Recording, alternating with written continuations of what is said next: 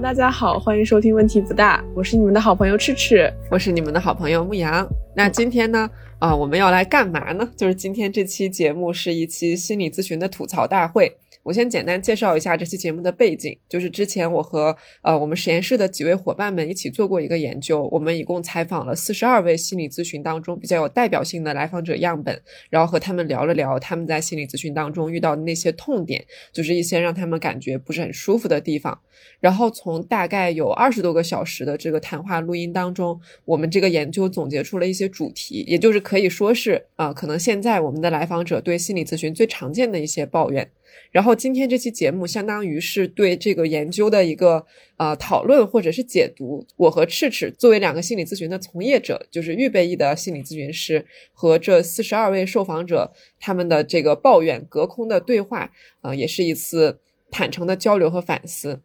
然后在这里面需要声明一点的是，我们是有获得这四十二位受访者关于将他们的匿名化数据用来做研究的知情同意。这期节目当中不会涉及任何他们的可识别的信息。关于他们具体的对话，我们也会尽量用模糊转述的方式呈现。然后这期节目是对这个研究结果的讨论和解读。这个研究本身，研究本研究它的这个论文还正在撰写和投稿当中。对这一期，我们提前准备了七个抱怨。嗯，有的是可能大。大家比较常见的，可能如果你也在心理咨询，也会抱怨的。然后我作为来访者，也曾经抱怨过的一些问题。然后我们先来看这个第一个抱怨，就是我对心理咨询所谓的国际通用设置不满意。凭什么每次咨询只能有五十分钟？凭什么只能一周一次？为什么平时我给咨询师发消息，他就不理我了？他这里面说的国际通用的设置，其实就是有关于时间的设置嘛。我们通常心理咨询都是一周一次，然后一次只有五十分钟。如果时间到了，咨询师可能就开始不说话了，然后或者不给你反应了，然后就说：“嗯，我们这次时间到了，然后我们下一周见。”这种感觉是一个很重要的界限，在我看来是一个时间的边界，它严格到了一种程度吧。但是网上其实会看到一些其他的不太正统的咨询，会嗯随意的把一次咨询延长到比如说一个半小时或者两个小时，那这个我们可以放到后面再说。牧羊怎么理解？有这样的一个设置，我了解到的可能有两个理由，一个是保护咨询师，就是如果这个咨询做俩小时也不是不行吧，因为有的咨询设置的确就是俩小时，像 CPT 就是 Cognitive Processing Therapy，它一次好像就是一点五个小时还是两个小时，还有那个 Prolonged Exposure Therapy 一次也是超过了六十分钟，啊是九十分钟还是六十分钟，就是这个事情并不少见，就尤其是在创伤领域的咨询，但我们一般就是你在简单心理啊什么上面约的咨询。大多数都还是五十分钟一次，就这个咨询的太久了，就咨询师他其实是真的会很累，会很耗竭。第二个理由，有一种理论认为，咨询的很多起效是在咨询之外发生的，就认为咨询师如果我不守护好这个边界，就只要你需要，我就无条件，不能说无条件吧，就是我就顺着你的心意，跟你一直这么长时间的做下去，做两个小时、三个小时。我甚至有一个朋友跟我说，他做过一个七个小时的咨询。就是一次性七个小时的咨询，这比大手术时间都长。是啊，是啊，嗯，而且他那个小，他那个咨询还是按小时计费的，就是一个小时一千块钱，七个小时就是七千块钱，然后一个下午七千块钱这种。就是有一种理论认为，这样其实对来访者不好的，因为他可能会很依赖你这个。咨询就是我，我必须得在跟你相处的这个时间里，把我这个问题说清说透，然后得到解决。但其实不应该这样，就是有的有这个理论认为，他其实是应该在回归到自己的生活里面，自己去在生活里面去去调整、去解决这些事情。我刚才牧羊说这个七千块钱，我脑子里开始算数了。假如这个七千块钱把它分散成每一次咨询，一个 session 一个 session 的，那假如一次是五百块，我就可以做十四次，是吧？十四次咨询，一个月四次的话，我可以做三到四个月。就想象一下，同样的这么多钱或者这么多时间，一天做完和分到三三到四个月来做完，它的效果肯定是不一样的。就我更相信时间，这个时间三几个月下来对人的改变会更大，然后和咨询师的关系会更稳定一点。嗯，然后刚才牧羊说的这个起效在咨询之外，我觉得我自己会有一个另外的解释，因为这个时间它让。咨询师和来访者有了这样的一个边界，它更起到的是一个心灵边界的作用。它像一条线，画出咨询师和来访者的关系是长什么样的。它就像我们的其他的呃人际关系一样，是在特定的地点、特定的时间、特定的模式。比如说，我跟牧羊现在是约了一个时间，然后在线上，我们特定就是去录这样的一期播客，然后我们可能还会有其他的 small talk，我们会联络一下感情，这是一个特定的。关系的模式，或者比如说我们和领导之间是在工作场场所见面，然后会讨论工作的内容，只在上班的时间见面。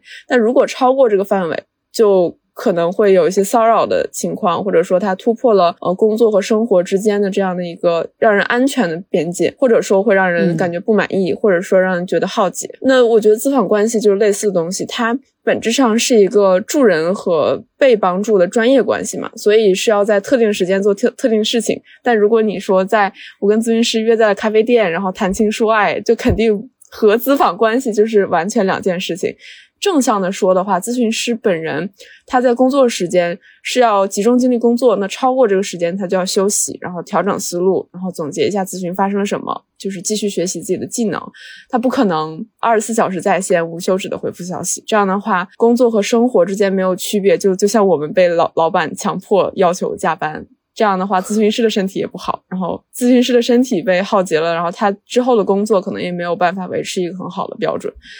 像牧羊说的，就超过这个时间，来访者就是得到了一些指引或者支持。接下来就是他要，嗯，作为一个个体来面对自己的生活，去解决自己的问题。嗯，呃，我最近有在用 Chat GPT 来做一些，就是就是我有跟 Chat GPT 来聊一些就是心理学相关的话题。嗯，然后我发现 Chat GPT 有一个真的很好的地方，就是它是一个 AI，所以它没有感情。我发现就。就是他没有那个作为人什么，就你咨询师怕耗竭呀，就是 AI 是不会耗竭的。不管什么时候我找他，他的那个态度都非常的稳定。就我发现，比如说我们在心理咨询里面的这种很多设置和规则，它是保护两方嘛，一方是呃来访者，一方是咨询师。像这种就是说每次咨询必须是固定的时间、固定的时长，它其实是有一部分在保护咨询师免受耗竭嘛。但 AI 就没有这个问题，AI 就不会怕耗竭。就如果是这样的情况下，因为我是一个比较焦虑的人嘛，我以前当来访者的时候，我也会。有的时候就是周中没到咨询的时间的时候，我就想，哎呀，我现在要是能见到我的咨询师就好了。如果我能把我现在经历的事情说给他听，然后他给我一些建议就好了。然后这件事情在 Chat GPT 上面真的实现了，然后给我的一种感觉就是这个问题的处理及就这个问题的处理的确会更及时。我的那个焦虑的感觉会，这个对我来说不一定长远是一个好事啊，但是至少在当下它是得到缓解的，就是我我随时想要去处理它，我就可以抓住 ChatGPT 来处理它。这里面我会发现，就好像我们对心理咨询是有两种态度，就是它到底是一个我花钱买的服务，就是它是我的一项消费。就我为了自己，比如说我当下就想要抓住你，我就想要跟你说这个事情，我就想要我我舒服，这是一种态度。然后另一种是我把它当成一种治疗，就是它是带有一些教育的意味的，就是我在这个治疗里边，我不是说为了我要当下的舒服，可能我是为了我要改变自己，我要让自己。变得整体上更具有适应性。如果是第一种态度的话，那我觉得好像是可以去做一些调整。比如说，我怎么样去设计产品，我怎么样去调整成本。呃，我可以接受不是每时每刻都能见到咨询师，都能跟他坐在一起。但是如果我我随时不爽了，我随时觉得很崩溃了，我就能抓到一个人来安慰我，那我肯定是会觉得更舒服。就这个事情，我觉得不是完全不可实现的。就这个是是一种可能性，我觉得。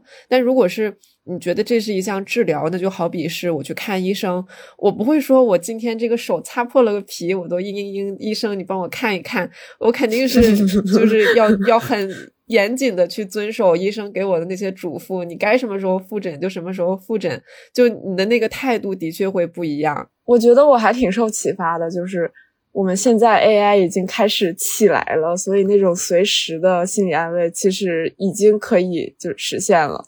除了 ChatGPT 的话，我们之前其实一就是社会上不是一直有心理危机热线，然后像 FunSelf 以及还有其他的平台都有那二十四小时的回复，或者你就嗯，我我我是侧面了解到的那种闲鱼的陪聊服务，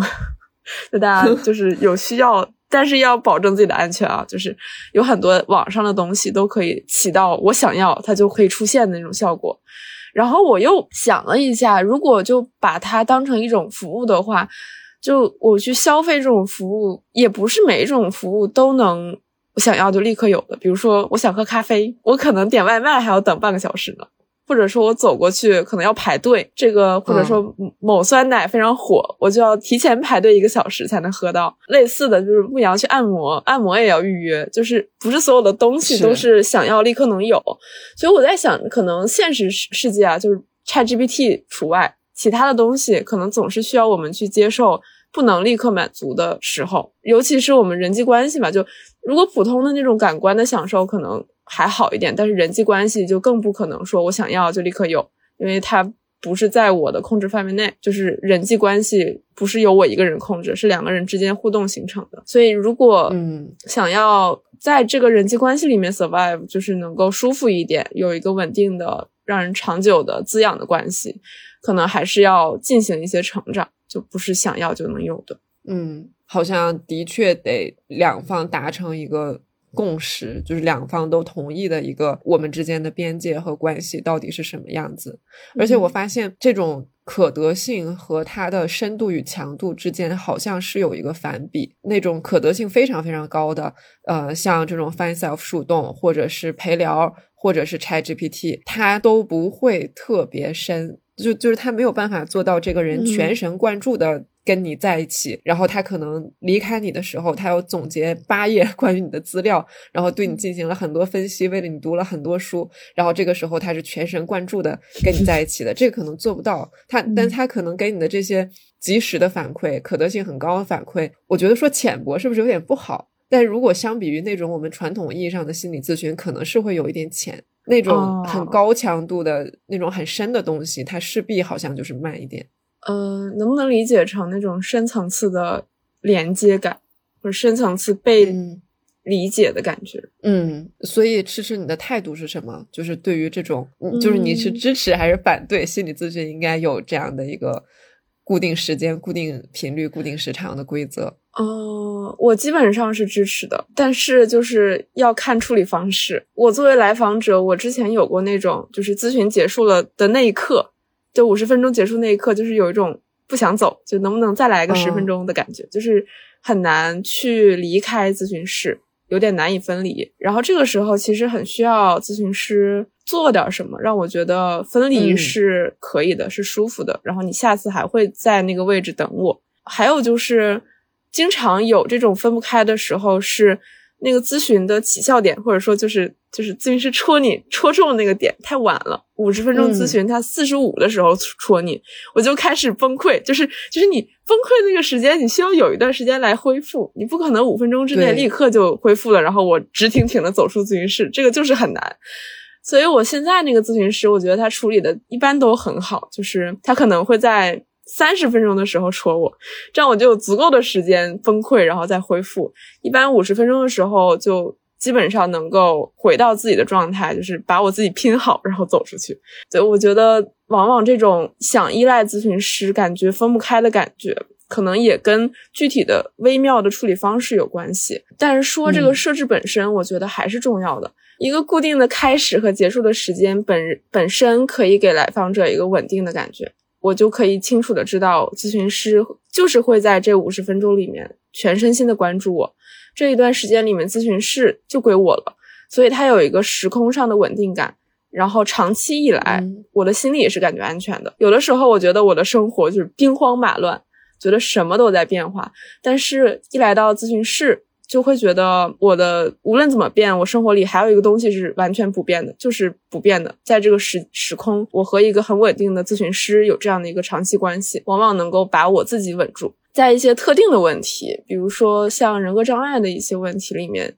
稳定的设置其实对双方都有好处。嗯，可能我们浅浅说一点，就是边缘型人格障碍的治疗里面，稳定的设置就是非常清楚的边界感。对于咨询师有保护作用，对于来访者本人这个治疗起到非常非常关键的作用。但是这个可能有点太精细了，所以就少说点。对于一般人的话，就像我这种情况，大家也可以可以体会一下。如果无论如何生活中有一个锚定在那儿，嗯，长期以来肯定是有感觉内耗的东西啊，感觉心里很慌的东西，都会慢慢的解决掉。如果你总是觉得没有办法离开咨询室，总是觉得嗯五十分钟不太行，可以就跟咨询师讨论一下这个问题。如果你觉得还是不太行，就大不了换一个咨询师，再面试一个别的，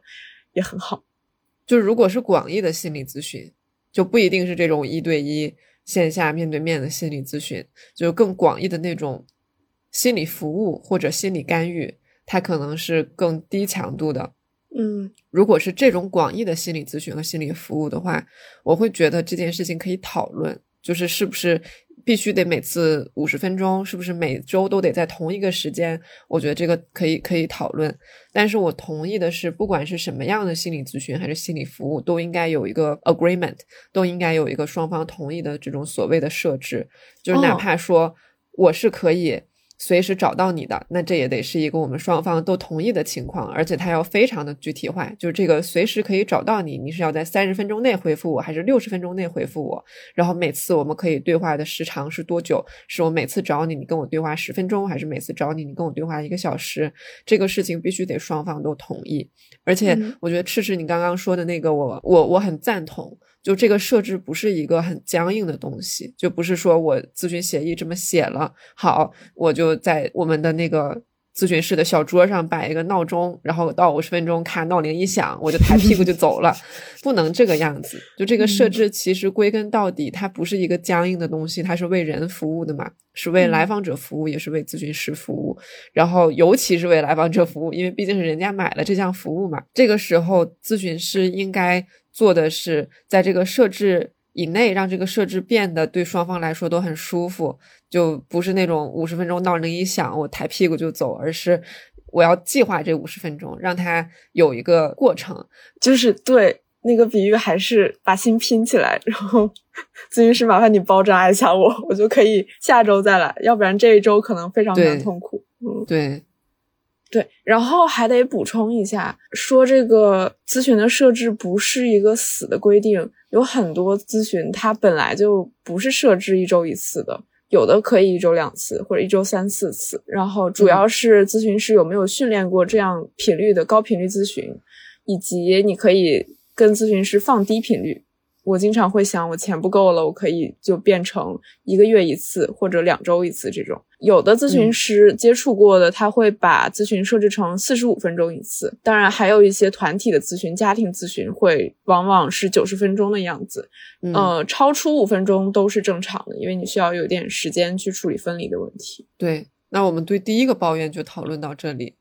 就反正就我们觉得这个抱怨有一些合理性，因为可能的确是这个设置被搞得很僵硬，然后没有真的获得双方的那种完全的理解和完全的知情同意。我觉得这种知情同意，双方都同意，也跟我们的人际关系很像。比如谈恋爱，就是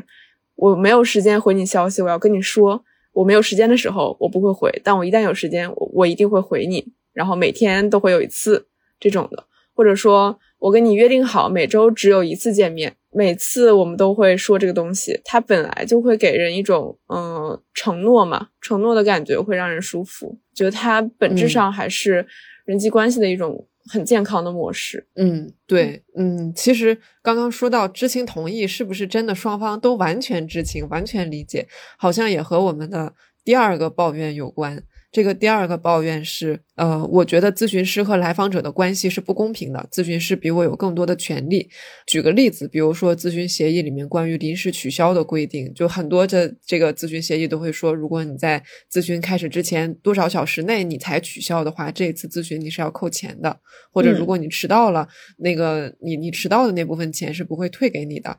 但好像咨询师不会在这个协议里面规定说，我要是什么样的情况，我要给你补一次咨询。当然，有的咨询师会这么做啊，只是说不是所有咨询协议里面都会出现这一条。就好像这个不是一个像对来访者的规定那样普遍的对咨询师的规定。嗯，我们先理性的讨论一下，如果咨询师取消了这个咨询，他是因为临时有事情。然后他就会提前跟你说，找一个时间把这个咨询补上。咨询师说白了，付出的是他的精力、时间，还有专业的技能。然后他把这个拿在手里，作为一个可以交换的宝物。哎，等一下，我问一下，就是他补那一次是，比如说免费再送你一次咨询，还是就是这一次咨询，他再找另外的时间给你做一次，但你还是要付钱？不，不用再付钱了。就是假如我今天跟我的咨询师约了晚上六点见面，但是咨询师说、哦糟糕，我有事情，我来不了了。我们这次咨询调到明天晚上六点，这个钱我既然已经交了，他就会想方设法把这个东西给我。哦，这个就是就是这个抱怨里面说的那个不公平的地方，就是因为如果来访者临时取消，他是扣我一次钱不返给我的。那如果咨询师临时取消一次，他是不是应该免费送我一次咨询？就是这一次咨询明天晚上六点再做，额外下一周的咨询他不能收我钱了。所以你的意思是，这个咨询师要给两份的咨询？第一份是付钱的嘛，第二份应该是免费的，就是这个意思。但是很少有咨询师会真的就是咨询协议里面这么写，就是他会同意这么做。好像一般咨询师的那个做法就是像你说的那样，我临时取消了，我明天晚上给你补一次，但这一次也是收费的。但这个对来访者来说，那就是不公平嘛，就是凭什么？就是你你随便改了一个时间，然后我还得为此付钱。但是就是，但是我只付了一份钱啊。而且就是就这个主要是相对于来访者而言的，因为来访者如果临时取消了，这一次钱是不会退回给来访者的。那凭什么咨询师临时取消了，他就能收我那份钱呢？就是如果我今天晚上六点咨询，我五点告诉你说咨询师我有事儿，今晚我来不了了，嗯，这个钱是扣了的，这个钱是不会再返给我的。就这一次咨询我是没有得到的。如果跟咨询师应该是公平的话，那是不是我可以临时改到明天晚上，你再给我补一次咨询？嗯，我我还是付这个这一次咨询的钱，但其实是没有的。如果是来访者爽约的话，这一次没有了，就是没有了。我没有得到咨询服务，但是我要付一次咨询的钱。我觉得这个这感觉确实还挺不公平的。以及如果我迟到了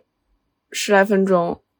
这十来分钟也没了。哎，但你说这个跟我买一碗，比如说我去买一碗沙县小吃有什么区别呢？就是我要是买一份沙县小吃，我在美团外卖上点了。然后我临时说这个东西我取消了，不要了。就只要这个餐没有送到我家，一般来说这个东西都是可以退的。他可能会扣我一部分钱，比如说这个骑手已经出发了，他可能要扣我骑手的这个费用，但是还是大部分的餐钱是可以退的。就算我临时取消，我也可以退掉。哦嗯但但心理咨询就不是这样，是吧？心理咨询就确是实，我觉得这个感觉就是我明白了，就我们现在大多数的服务行业都是那种我已经提供给你，但你不想要，你就全额退款，或者这个东西我就算已经付出了成本，但依然可以不收你费，因为你是上帝，是这样的逻辑吧？对嗯对。但是咨询师就不一样，咨询师假如说今天晚上六点到七点的时间已经留给你了，然后你临时一个小时不来，我这一个小时的时间已经造成了一种就是已经付出了成本，我就不能返给你了。就如果这样，其实也还好，就是因嗯为咨询师的确他是付出了这个一对一的人力服务嘛，跟嗯那种做饭可能还不一样。但是如果是咨询师本人的原因取消了，他不会免费再给我提供一次咨询。他只会第二天再给我补一次咨询，就是这个是不对等的，就是这个事情应该类比为骑手迟到了，或者是商店那个商家出餐慢了，嗯那如果是这样的话，一般按照那种平台的规则会判赔你一个二十元代金券儿或者本单 免单，但你还是会得到这一份，而且是本单免单的。如果我给你东西太晚了，那没有按照约定时间交付，这份我就白送给你了。对应到心理咨询，就是如果因为我的原因，我没有在规定时间里给你交付你要的服务的话，那这一份服务我还是会给你，但是我就白送给你了。我觉得这个这个类比能够解释为什么大家觉得不公平，包括我也自己觉得不公平。但如果这个处理的话，我不知道是不是最好的。比如说，我能够给你做一次免费的咨询，仅仅是因为我因为意外没有能够及时赶到，因为就因为咨询师做咨询，他那个金钱的回报是一个很重要的交换或者说一个动力。然后，如果这个动力变成了一个意外造成的，他可能就会变成内疚或者什么样的情绪，嗯然后这个情绪可能不知道会对咨咨访关系会造成什么样的影响，以及不知道咨询师可能因此感觉到被剥削，能不能保证就是专业的工作质量不好说，我没想过这个问题。哦，我了解到有一个也是我的一个朋友，他嗯跟咨询师大吵了一架，就是因为这个事情。他要求咨询师，因为咨询师的原因，就是怎么样改时间临时取消了，他要求咨询师补给他一次免费咨询，嗯，然后咨询师觉得来访者是在剥削他，然后就非常生气，他们就大吵了一架。当然，这个咨询师跟来访者吵架行为肯定是非常不专业的。是咨询师还跟来访者吵了架，嗯啊，不知道具体是怎么吵的，所以没法评论。但是能感觉到这个矛盾的存在吧？对，所以这件事情就很复杂，就是感觉从来访者的视角，来访者不会 care 那么多，就是凭什么？比如说我凭什么买你的这个服务，我还需要去了解你是怎么想的？我买你这个服务，你就是应该负责解决我的问题。就像你刚刚说的那种，咨询师可能会感觉到被剥削，他在这个咨询里面的助人动力可能就变了，就是从我们一种公平的交易变成了我。我的愧疚，或者是，但这个好像来访者就觉得我不应该考虑这个东西啊，我凭什么要考虑这个东西呢？我我都花钱就是去买你的服务了，我怎么还要考虑你是怎么想的？但是从咨询师的视角来看，他可能的确会觉得被剥削了，所以这个的确是。有有矛盾的地方，呃，我我设想，如果之后我去做咨询，而且我有权利去设置我的咨询的这个规则是怎么样的，我可能会尽量让这两个东西是匹配的，就是来访者那边是怎么规定，咨询师这边也是怎么规定。就是如果来访者他临时取消是要扣钱，那我临时取消可能也要扣钱。那我扣钱的方式，因为我不是付给来访者钱的嘛，那我扣钱的方式可能就是这个咨询免费送给你了，我就不收你的钱了。我可能会设置这样规则，因为我觉得从道理上来讲，这样好像的。是公更公平。嗯，还有一个我不知道算不算解决办法。有很多咨询师提前交费的，我交完费之后不来，这个费就不能返给我了。但是有很多咨询师他是咨询之后交费的，比如说一个月一结这种的，就我不知道这种方式是不是会处理的更好一点。如果我提前取消了，可能因为我还没有交钱，所以我们还可以协商这个问题。我知道钟杰老师他们的那个。工作室就都是之后再结账的，但是我还没有经历过我自己临时取消的问题，所以我也不知道这个他们是怎么处理的。嗯，那你真的是一个很守时、很好、依从性很好的来访。嗯，一般这样会被判成 OCD 强迫，但是我不是。对，嗯哦，这个这个梗我们要解释一下，就是就是如果你每次都是准时到，你就是强迫；如果你每次都是早到，你就是焦虑；如果你每次都是晚到，那么你就是阻抗。但是，就是它只是一个梗而已。对，只是一个梗。嗯，但是这个问题，我觉得有意思的其他的方面就是不公平的问题，因为我觉得资访关系本质上的确是有，它就是一个不公平的关系。就是专业技能、信息、知识都在咨询师那儿，咨询师知道怎么理解情绪，怎么分析人格，然后怎么处理创伤等等等等，他可以完全的控制这个咨询的进度。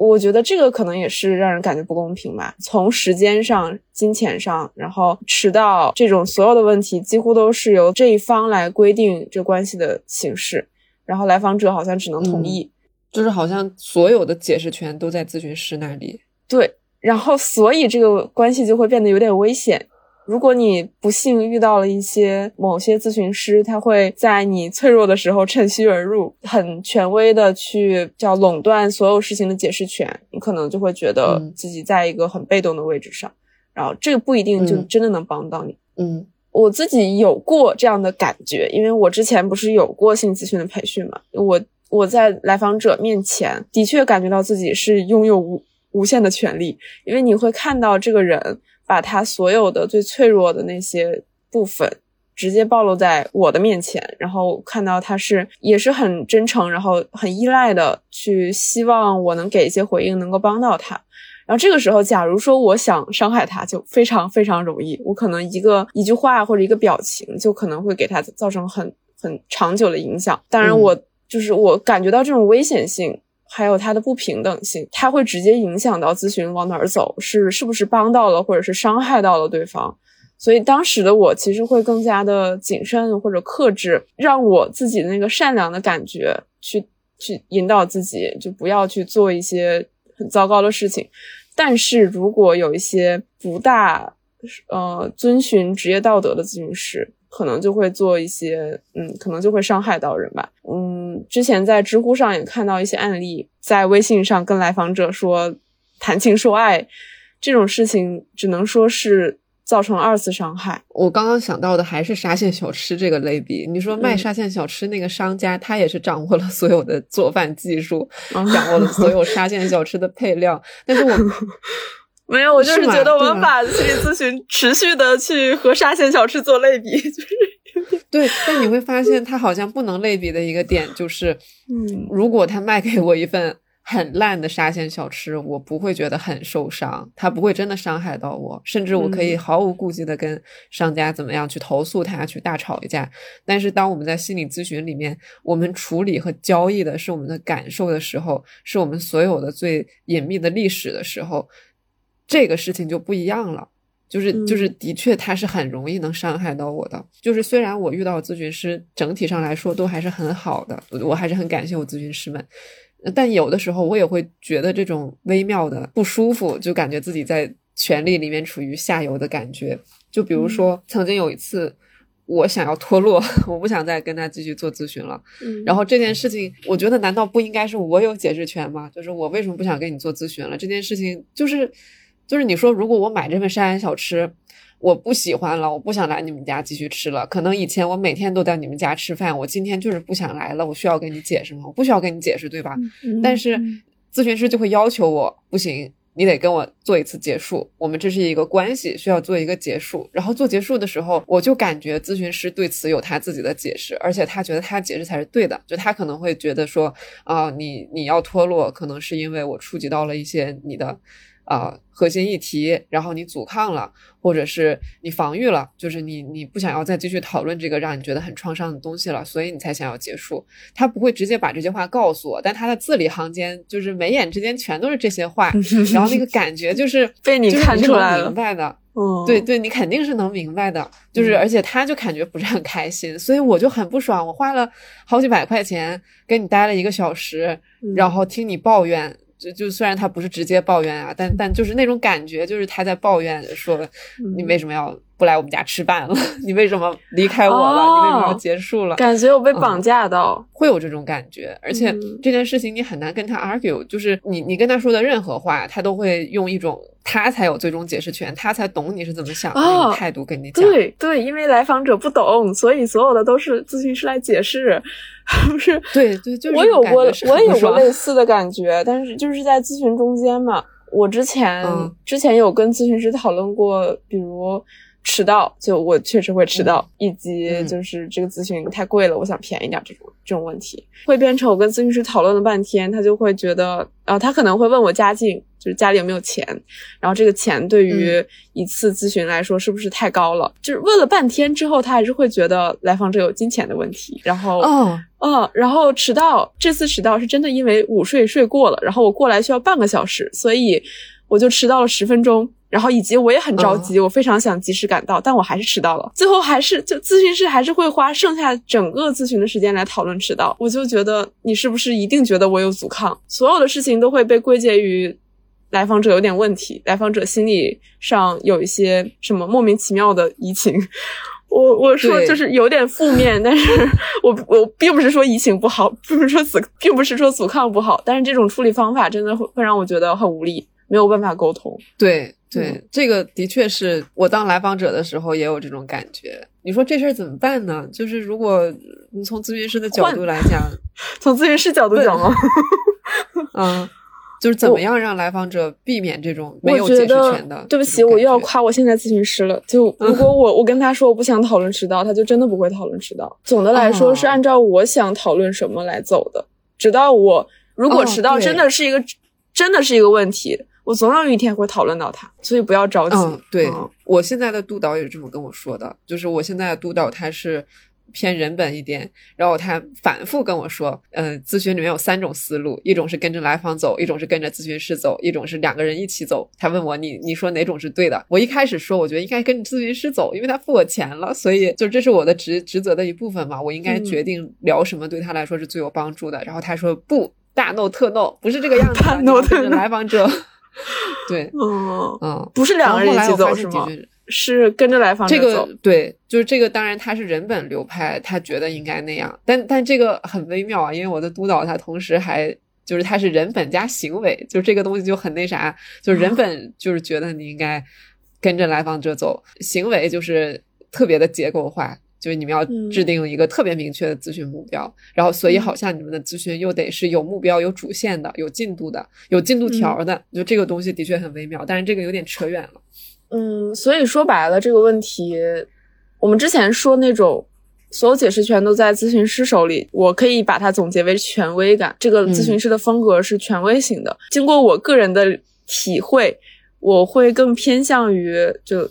来访者型的，或者说就是以来访者为中心的那种。如果我今天想讨论，那就讨论；如果我觉得不舒服，不讨论，那就不讨论，就不要把我按在那儿，一直说你必须要暴露一下，你必须要今天讨论这个问题才行。这个我觉得我我不 OK。所以这个其实是让我有反思到心理咨询的一个很大的缺陷，就是你在。花了几千块钱之前咨询开始的时候，你是几乎没有办法预料到你们的关系是什么样的。你知情同意书里面根本就不会说，就不会说我们的咨询关系是什么样的。我是一个权威型的，还是我是一个就是来访者中心型的？你就想想这个事情，如果你还是用沙县小吃或者是烫头。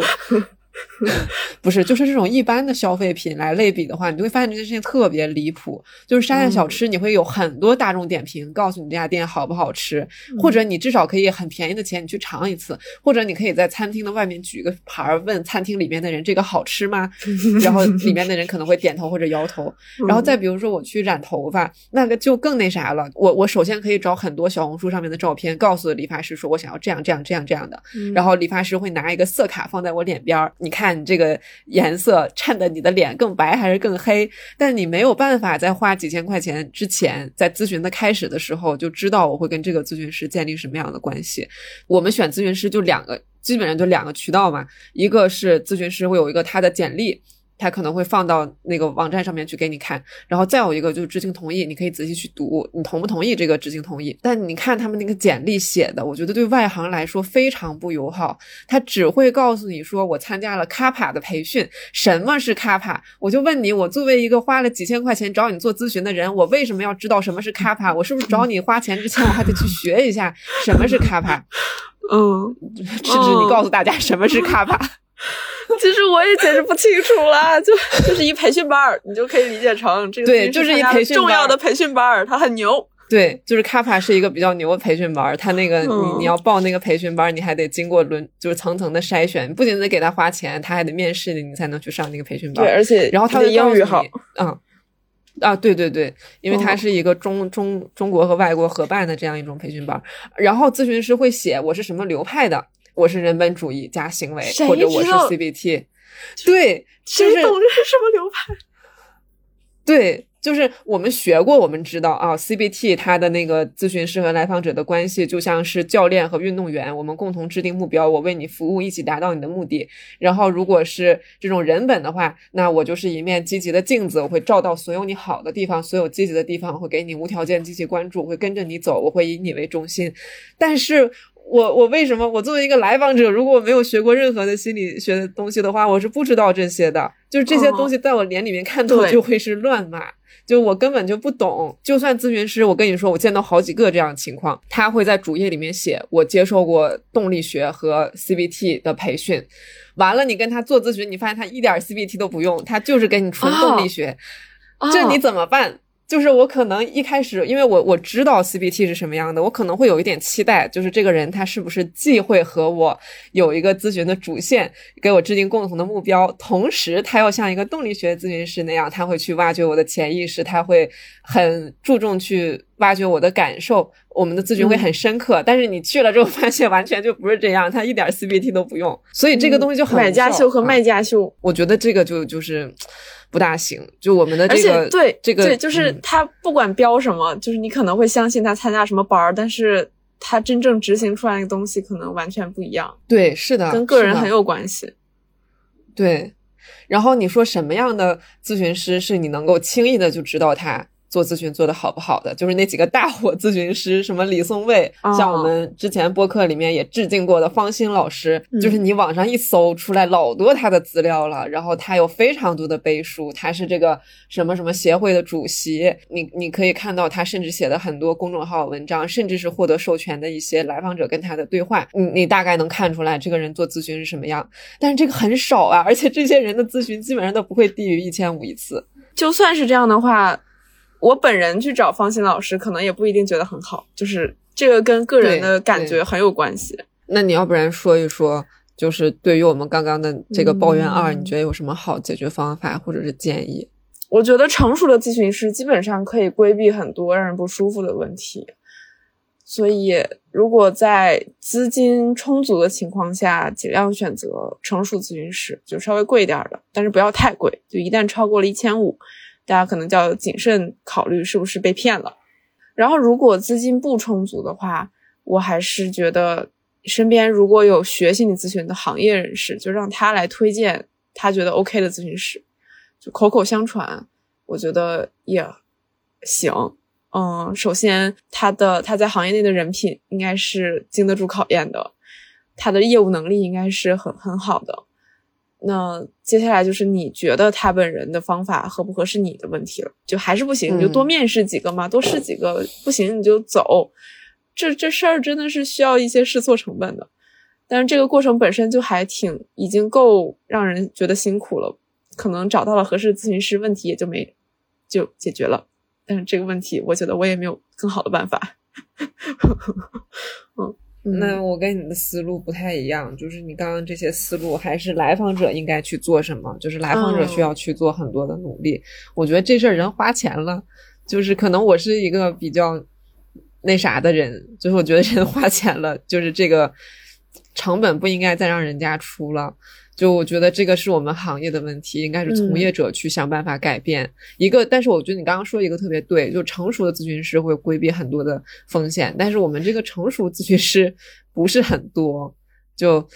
就是解决办法就是成为一个成熟的咨询师，对，或者是培养更多的成熟的咨询师。然后还有就是我想的可能不一定很现实啊，比如说我们可不可以积极拥抱一下这个？时代的新的社交方式，比如说有没有可能你在咨询首页里面放一个 demo，不管是咨询师一个人在说话，就你大概能看一下他是什么样的风格，还是说就是你找个人演一下来访者，你放一段这个小的 demo，就是看一下这个他做咨询大概是什么样的风格，或者这个咨询师觉得我比较有代表性的。工作方式是什么样的？录一小段视频，然后让大家有一个直观的理解，这样来访者的学习成本我觉得是比较小。同意，在主页上放一个 demo，我很希望知道这个咨询师怎么工作，怎么和人交流，对，就是怎么和人传递眼神、传递语言，嗯，就是一个很很好的叫什么售前服务，是吧？对，售前服务。那我们对这个抱怨先讨论讨论到这里，我们进入到下一个抱怨。抱怨三：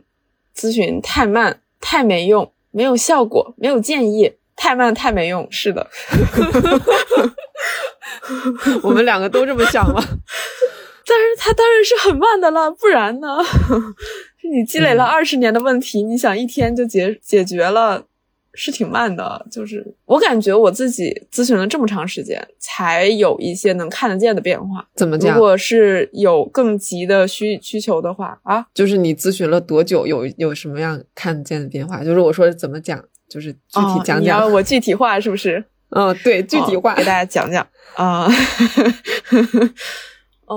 我是在二零二零年下半年开始成为一个来访者做咨询。然后这个中间基本上没太断过，一直到现在，是不是有快三年了？嗯，两年半，两年半，维持每周一次，基本上没有什么大的休假。我现在觉得明显能看到的一个就是自信，能够看到自己有不自信的那一面，然后能够慢慢培养自己自信的程度，感觉能够表达愤怒，在和朋友交往的时候能吵架了。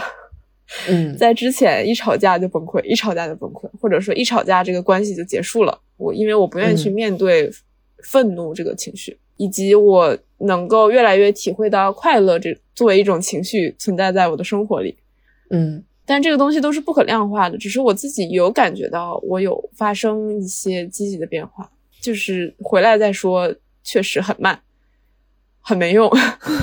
一个两一个月两个月都看不到什么效果。可能一个月两个月的结果就是有一次咨询，咨询师把我聊崩溃了。于是，在那个之后，我都很崩溃，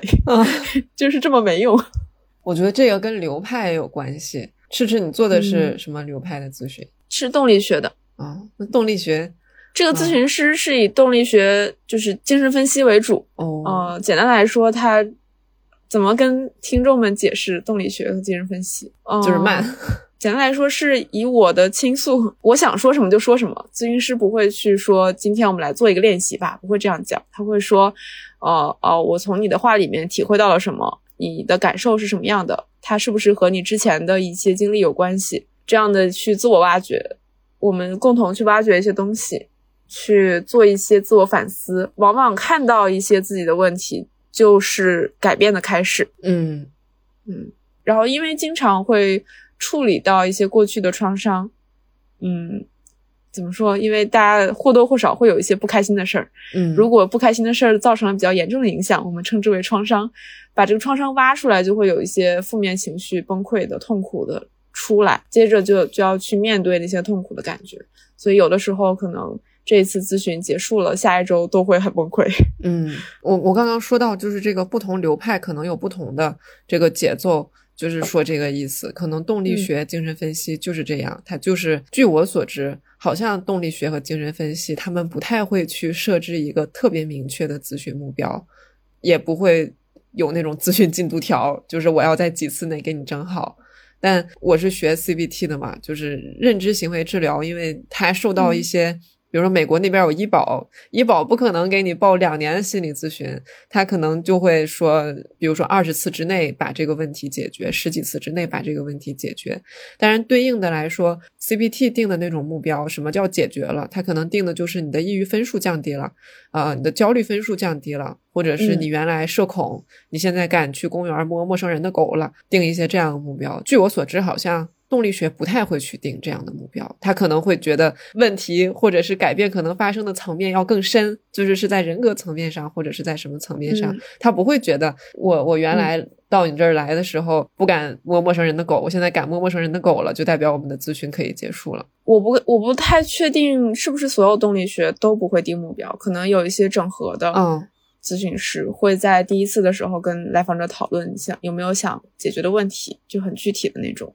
但是从动力学深层次来理解，只要你还想来咨询，就说明有没解决的问题。你暴露出来的所有的情绪，所你说的每一句话，可能都会指向你想解决的问题，只不过你自己还说不出来。所以有这个隐隐藏的动力存在，我们就一起去面对它，然后去发现它。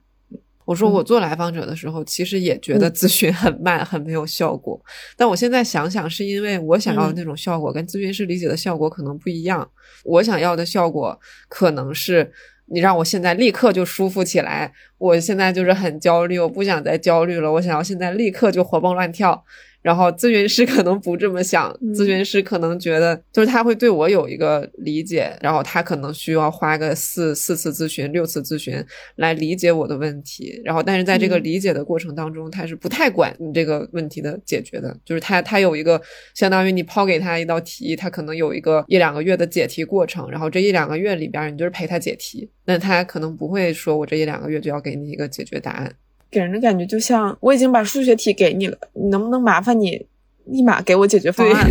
立马就把我治好？就题都有了，你还没答案吗？对对。那我后来当咨询师了，我觉得这事儿也不能全赖咨询师，就是。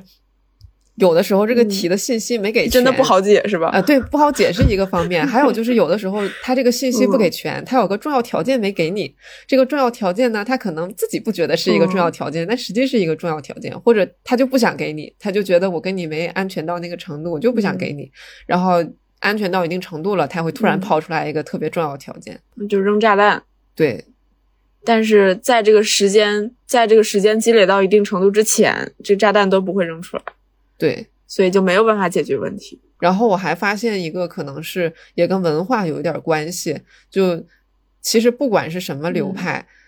现在都讲那个非指导性原则。就比如说，你去问咨询师，我该考公啊，还是我该考研呐？咨询师是肯定就是就是，如果他给你建议了，他督导肯定要骂他，就是肯定是不能这个样子的。不管是什么流派，都不能给你这种建议。他给你建议，顶多到什么层面呢？就是你可以试试冥想。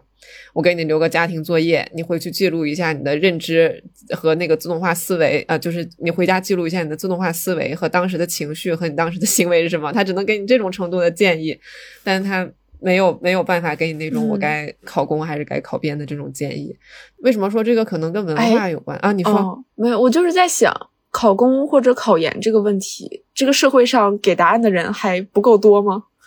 像我们的家人朋友就会告诉你，哎，你还是去考公吧。然后或者说网上有一些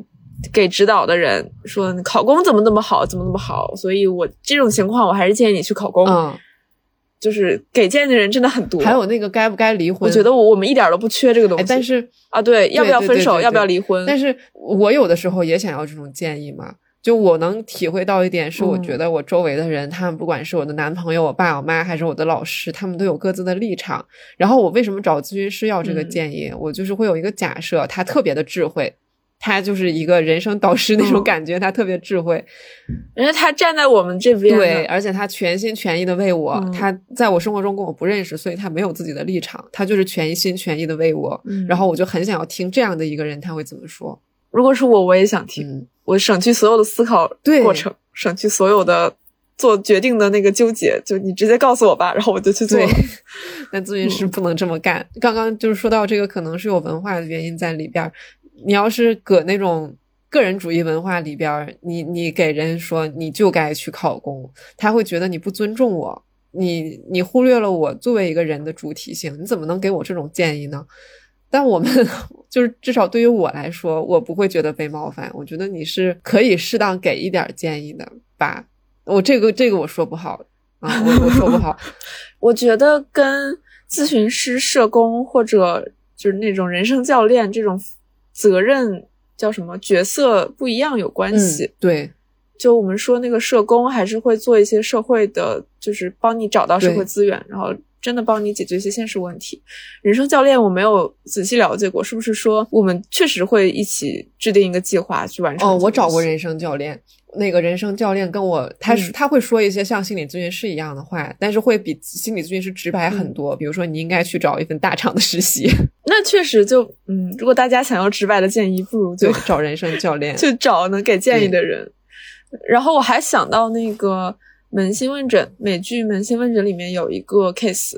说呃，这个治疗师叫 Paul，Paul 就遇到了一个患了绝症的小女孩儿。这个小女孩儿因为自己一些家庭的原因或者自己心理的一些呃障碍，就一直没有去求医。然后 Paul 就忍了一次，然后又忍了一次，最后忍不住了，就直接带着这个他的来访者去了医院。哦，就他相当于是一个破戒，就本来咨询师不应该干这个事情，但是作为一个有人情的人，作为一个有善良，就是他是出于善良的动机，希望不希望这个来访者死掉，哦，所以还是去带着他去干这个事情。那这是一个好极端的伦理话题啊！就是如果你不越界，你的来访就要死了。哎，但这么一说，但好像也不能直接帮来访者。其实，在这个过程中，我想到那个剧情，这个过程中，Paul 一直在强调说你一定要去医院，你要去医院。嗯但是这个来访者就始终没有办法做决定，嗯最后就是用行动带着他去了。嗯啊，说回到这个建议的问题，我觉得建议是可以给的，但取决于给什么建议，怎么给。嗯，之前我作为咨询师的时候，被我的督导教过，说你在这个时候是可以给建议的。一个学生和你年龄相仿，遇到了一些学业和人际关系的问题，然后你作为同龄人，你是可以给一些你自己觉得很有用的建议，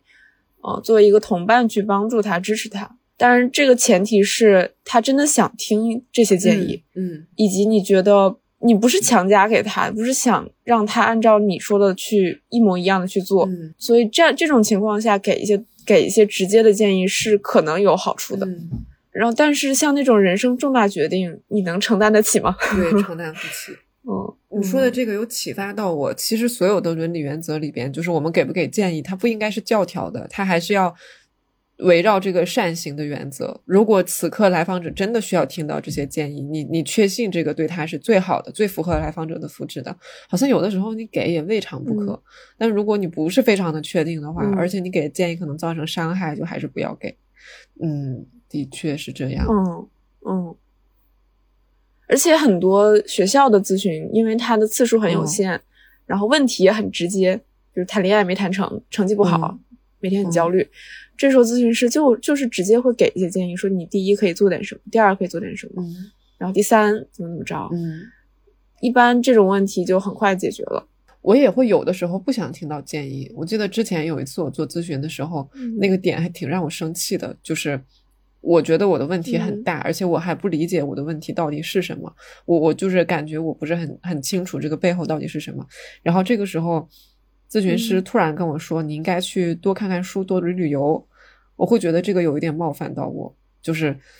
这个建议听上去很 是是那么简单的问题吗？就是对我是想不到的吗？对。然后后来我想想，可哦能是那个时候咨询师也不知道该说什么，就是他可能给建议，其实是为了嗯缓解他自己的焦虑，就是就是他想要给我点什么帮助，虽然这个帮助哪怕对我来说是没有用的。我我还收到我在咨询里收到过一些让我觉得很奇怪的建议，比如说，我觉得我在咨询里面没有办法说出我内心真实的感受，因为我说出来会觉得很羞耻。然后那个咨询师是人本的，就会说，嗯、你心里怎么想的怎么说，就类似于完全按照你的内心去走。我的我的感觉就是啊，只有你说吗？这是这是用这是用你告诉我的吗？嗯 呃，我觉得问题出现，我往往觉得他没有办法完全理解我的问题，嗯他的困难之处，然后轻而易举的给出一些建议，这个时候会让我觉得很不合适。，对。但我想，这个抱怨里面大家说的这个没有效果、没有建议，应该是指，比如说我我最近就是分手了，我男朋友把我甩了，我就是想要让他回来，或者是我现在就是遇到一个重大人生决策，我真的不知道该怎么办了。我是我是接这个 offer 还是我是接那个 offer？考这个还是考那个？或者是我我爸我妈就是对我很那啥，然后我要怎么样去让他不要这么对我了？会有一些这种很现实的问题，或者哪怕在感受层面一点，我现在就是不开心，我想开心起来，然后发现心理咨询没有办法达到这种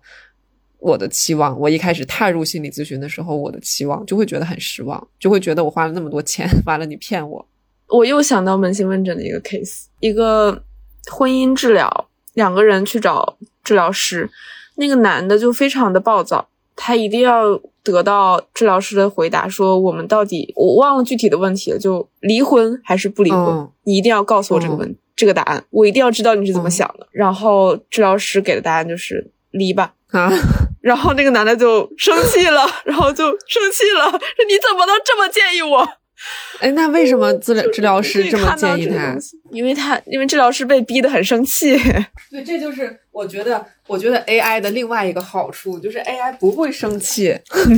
远了，扯远了。然后，但 ChatGPT 有的时候它也不给你建议，就是我有的时候问 ChatGPT 我该怎么办，他会说我只是一个 AI 语言模型，我不能够给你这么 personal 的建议。但是心理咨询它是面对个人的，它是不能够改变别人的，也不能改变已经发生的事实，不能直接让不能直接让考砸的成绩瞬间变成一个很优秀的结果，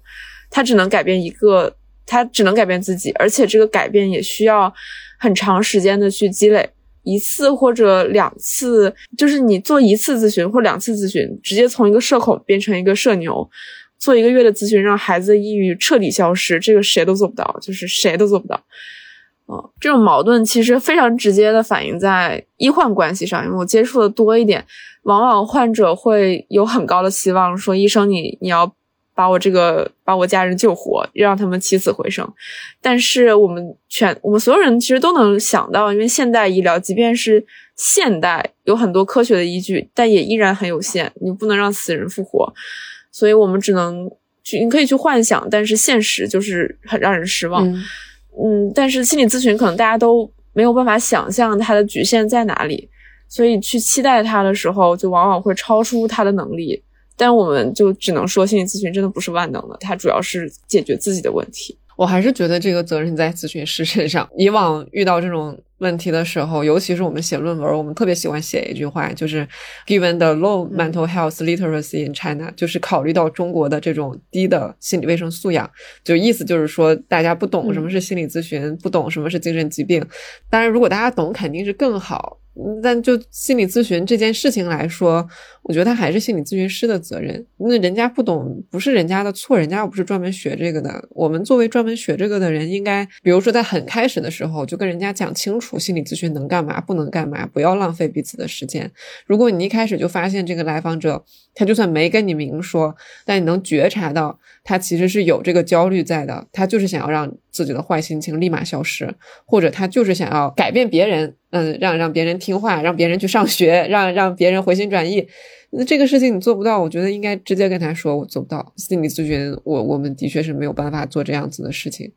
而不是就是拉扯，然后等到很后面的时候，让人家突然发现，哎，为什么我购买了你的服务，你什么都没帮我办？对，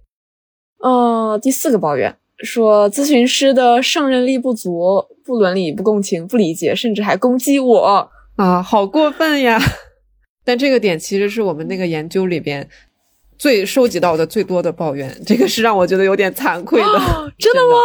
大家提到最多的一点，他有有有没有一些具体的案例、具体的故事或者形式？咨询师想要跟我谈恋爱。咨询师夸这个来访者说你好漂亮呀，这个就而且男咨询师夸女女来访者说你好漂亮呀，这个就很那啥。然后还有一些太恶心了吧，就很过分。然后还有就是程度稍微啊，我觉得程度差不多严重的，就是咨询师会攻击来访者。我其实是觉得啊，当然这是我自己的加工，我其实是觉得咨询师在这个里面很受挫，他觉得。我我我学的东西 没用出来，或者用出来了没效果，你怎么还不改变呀？然后咨询师很受挫，所以咨询师会攻击来访者。然后还有的时候，这个攻击我觉得有点没有道理，就是这个这个事情明明你可能是可以很温和的跟来访者沟通解决的，那有的时候咨询师会选择一种很激烈的方式，就比如说，但我猜这个里边这个攻击可能就有这个咨询师他自己的议题在里边，比如说他就是过了很糟糕的一天，他可能就是气儿不顺，然后。你恰好撞这个枪口上了，他可能就跟你会，但是也不应该，对，不应该。你不不行，你别上啊，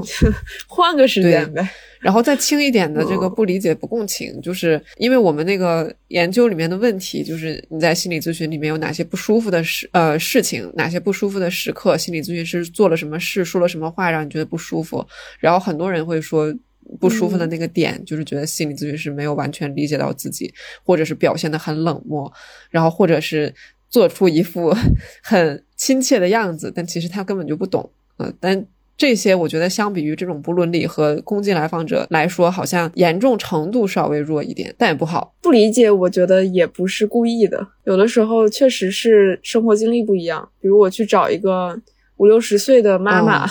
去当咨询师，我去说我现在的困惑，可能他就是不能完全理解。比如说，我去找一个跟我性格不是很匹配的，我说什么，他就是不能不能理解。就我不能，这不是他故意不理解我。嗯，会有那种不故意不理解的人吗？我恶意的揣测，可能有一种情况，就是这个咨询师他不是靠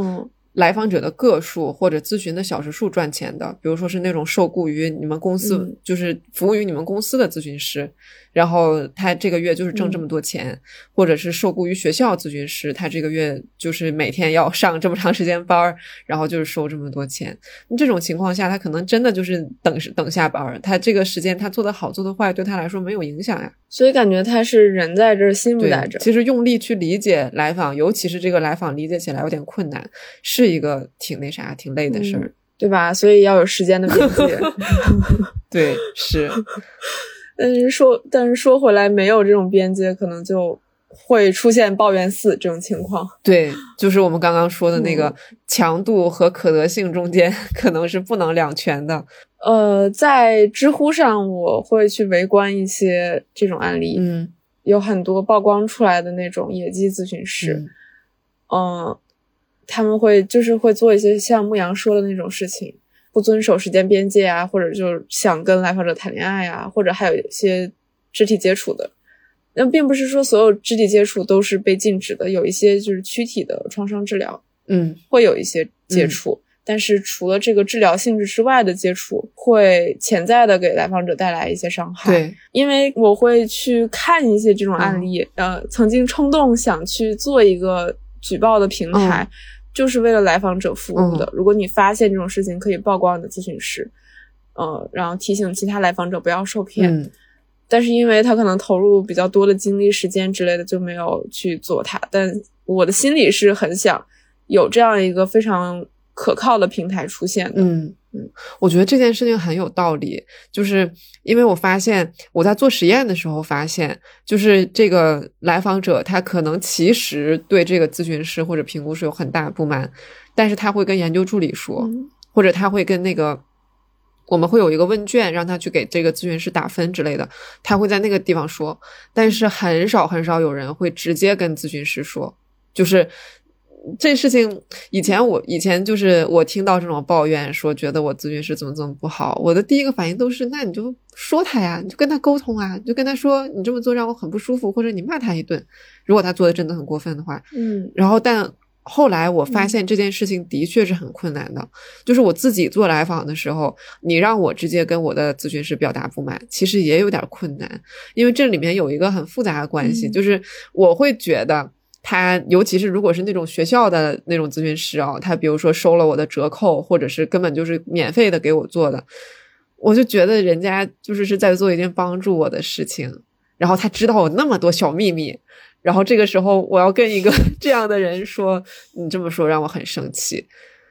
就的确这件事情太挑战了，但就是因为这个特点，我会发现咨询师很少收到有效的反馈。我们说刻意练习，就是你怎么成为一名伟大的钢琴家，一名伟大的芭蕾舞演员，就是刻意练习里面很重要，就是反馈嘛。你你要练习，而且你要反馈。咨询师很少能得到这种这种反馈。我们最常见的得到反馈的例子，就是你去跟督导讨论。但你怎么跟督导讨论？一般来说，大部分督导是看你自己写的咨询记录，然后听你的转述，然后小部分来访啊、呃，小部分督导可能是看你的誊录稿，嗯，但誊录稿里面也会 miss 掉一些信息，你当时是什么样的氛围，什么样的语气表情，这个东西会 miss 掉。然后极少数的督导会看录像，这个事情就很难。你你在转述的时候，你写咨询记录，你你可能会有意无意的就忽略掉一些信息，你不会说跟督导说我今天做很差。我犯了 A B C D E 这五类错误，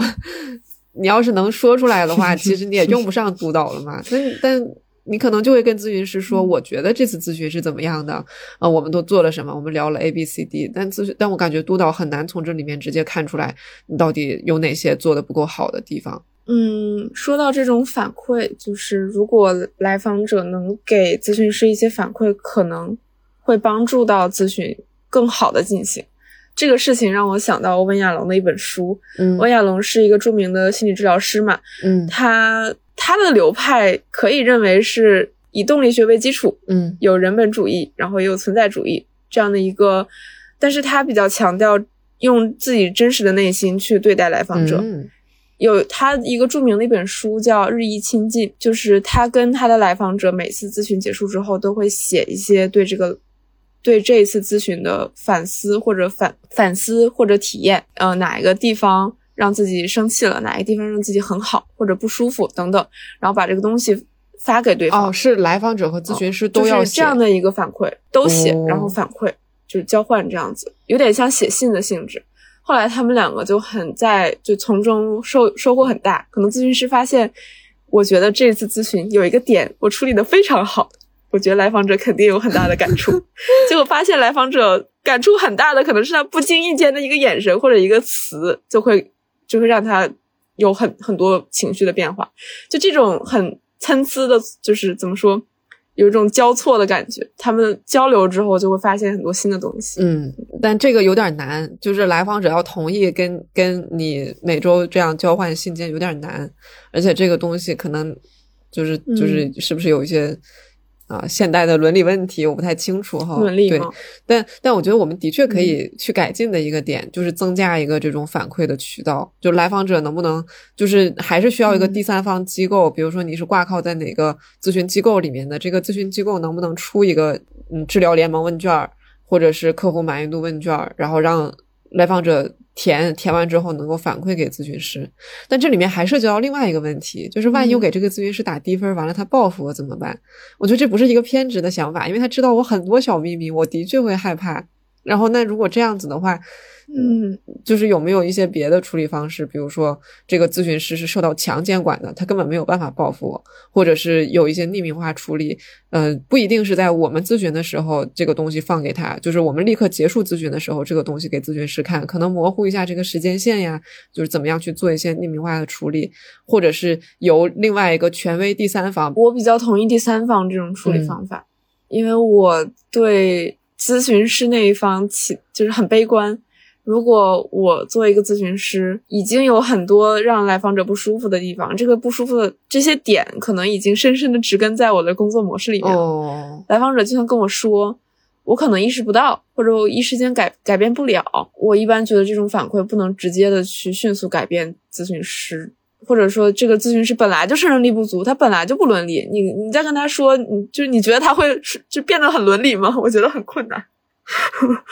嗯，所以我觉得第三方去处理可能是比较好的办法。那这个就是我们对抱怨四的一些粗浅的理解。总的来说，就是我们也有一点无助和无能为力。但而且提醒大家，如果真的遇到这个事情，赶紧跑，就是别待在咨询里面，赶紧跑，然后找到任何能够起诉的方式，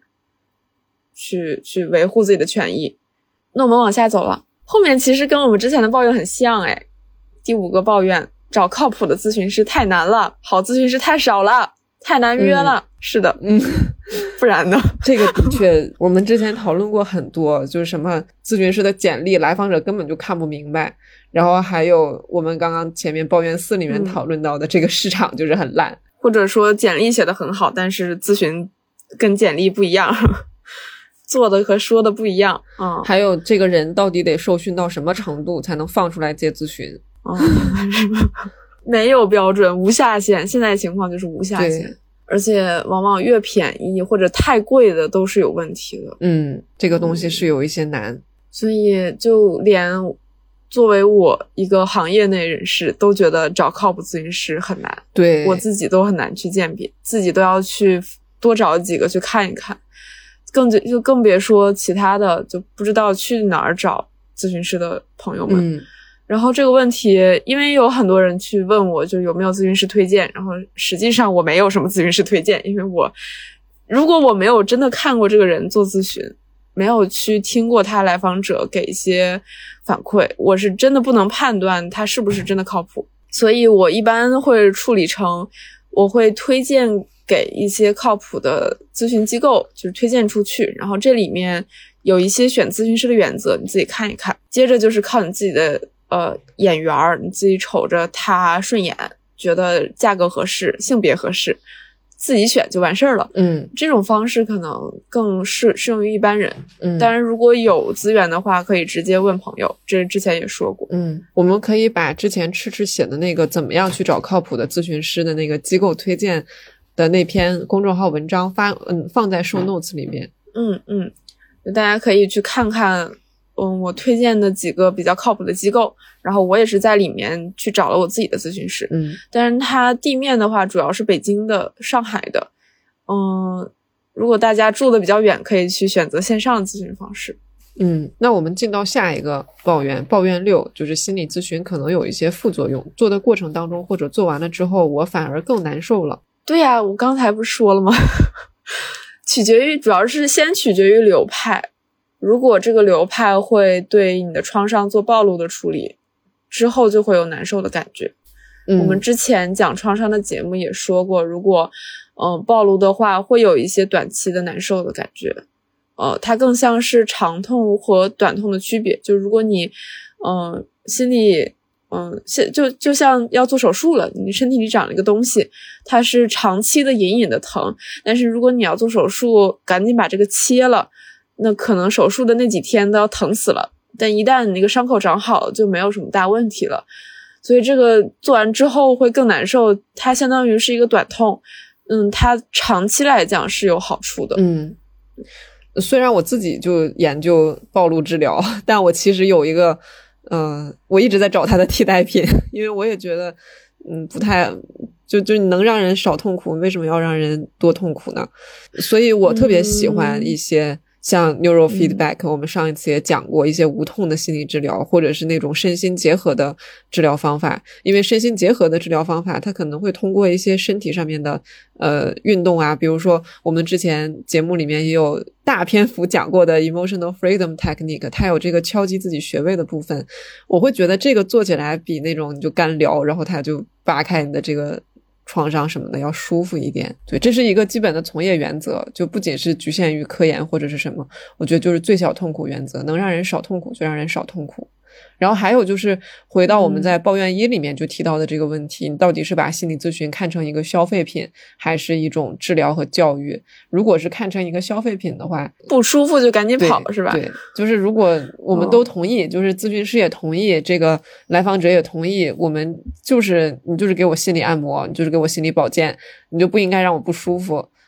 那我觉得这个的确就是心理咨询师的职，就是心理咨询师应该去注意的一个点，就不要让人家不舒服。但如果你们同意这是一个心理治疗，它是带有治疗性质的，你要帮助他去解决一些问题和发生一些改变，那这里边我感觉很难一点难受的东西都没有，因为你要发生改变，肯定是有难受的部分的。比如说社恐的人要去社交了，就要去直接面对那个难受的东西。对。当然难受了，不然呢？对，我还有想到另外一个点，就是这个我们在之前的节目里面有提到过，就是很多咨询师很少很少有咨询师是按照手册操作的，就是去做那种循证干预，大部分都是我随便。嗯，所以可能你不知道这个咨询到哪儿了，你不知道他现在的这个难受是治疗的正常进展，还是我没搞好，他出现了一些。副作用或者是意外意料之外的负面的反应，嗯，但如果你是按照手册做的话，一般来讲，你都你都得配合评估，而且不是只有只有一次的初始评估，你会之后时不长的你会给他测量和评估，你有这些症状的客观的不能说客观吧，你有这些症状变化的指标，你可以看到他这个难受到底是怎么样的一个。进程是是在哪个阶段？这是一个正常的难受吗？还是是一个应该要去及时处理的难受？然后我们现在的咨询是到哪儿了？我们是这个方案已经做完了，他还是很难受，那那我肯定就得给他做一些别的处理。如果这个干预还没做完，他初期就是应该会有一些症状的上升，那我就不用特别担心。我觉得这还是一个就你不能瞎做的问题。就是说，这个咨询师时常是评估着的。然后他会对这个情况有个判断。对，我刚才牧羊说的时候，我觉得我有点启发。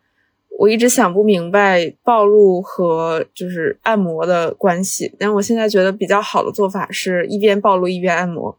就是我一边帮你去面对难受的事情，一般一边安安抚你，对，一边让你舒服，然后你会去更安全的去面对这这些东西。对。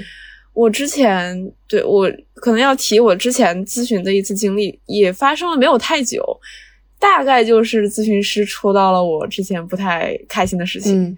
也是很小的时候发生的事情。接下来的一周我就过得很痛苦，就是我跟我的朋友说啊，我我最近很抑郁，因为我的咨询师戳我了。第二周我再回咨询室的时候，我就跟咨询师说，我觉得我这一周过得很糟糕，然后我发生什么事情，这个事情真的很让我意外，所有的事情都让我觉得很意外。我有点难以撼动，然后咨询师听了半天，然后他在某一个时候就反馈我说：“你最开始说的这个感觉很意外，可能也是在说我们咨上一次咨询让你很意外，因为你还没有准备好去面对那个事情。”嗯，然后接下来他就再也没再提这个事儿了。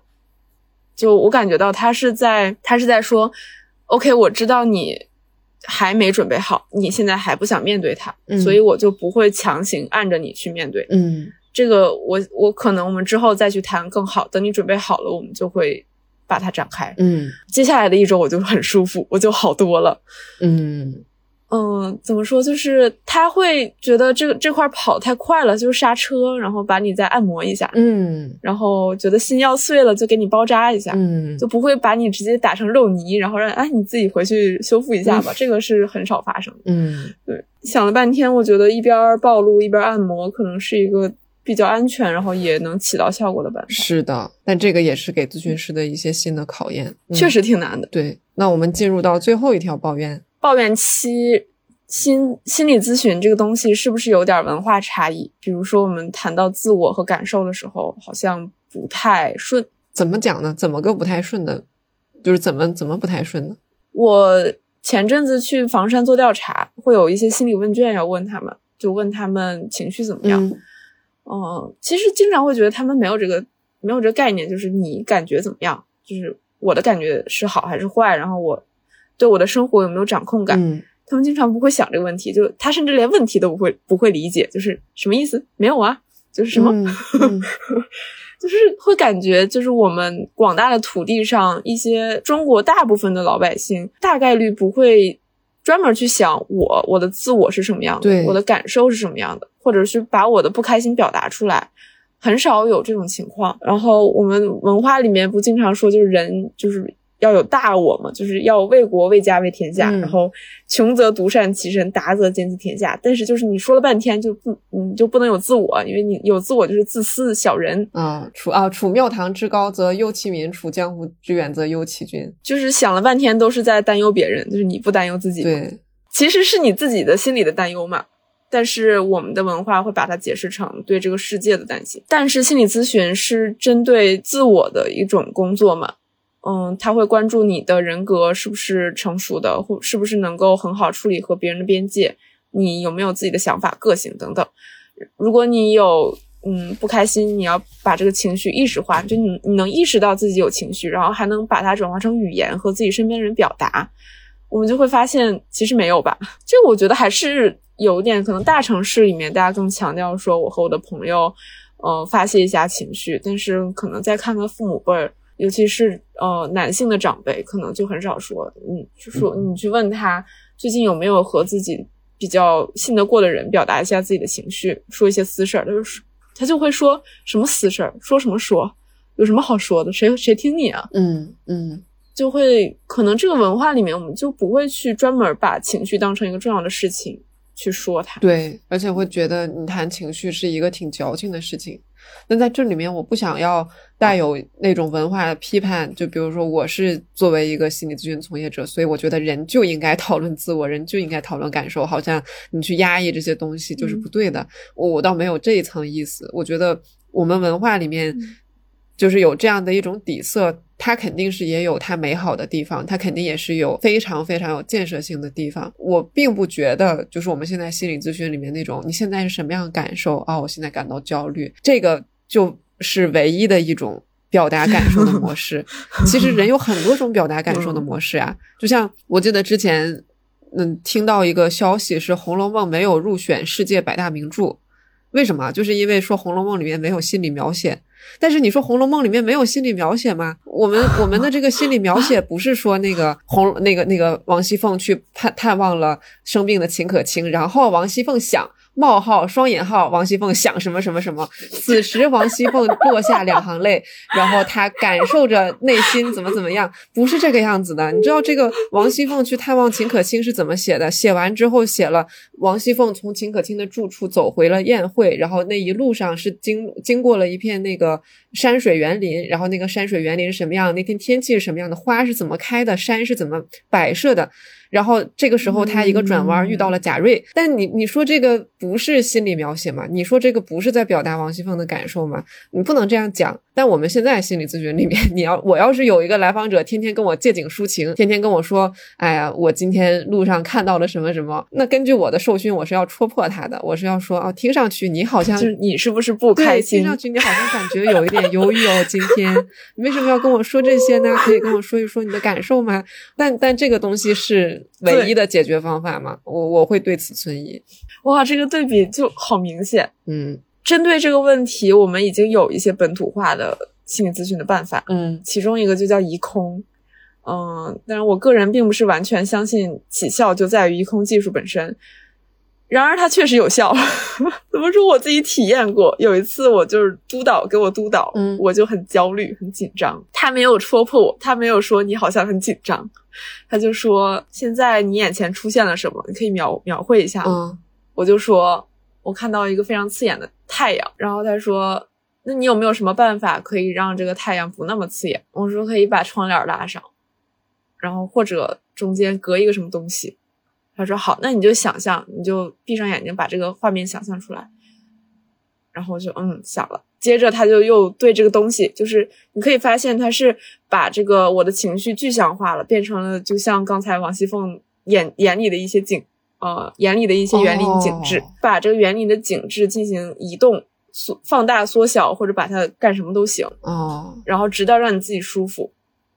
最后，我督导就问我说：“那你现在感觉怎么样？”我说：“嗯，好多了，就是好多了。哦，你说的这个有让我想到，可能同样是在我们的东亚文化里面比较出名的，世界范围内比较出名的一个呃心理治疗方法，就是森田疗法。森田疗法也不跟你聊感受，嗯森田疗法让你种地，就是森田疗法，它是 呃我不是非常懂啊，大概的意思，顺其自然，为所当为，就是你就。他他甚至不是这种一对一坐着的心理咨询，就是可能是有一个那种呃园区，你就在在里面待着，可能前几天也不让你碰手机，也不让你看书，就是一切我们常用的 那个打发时间的方式都不行，你就搁那儿躺着，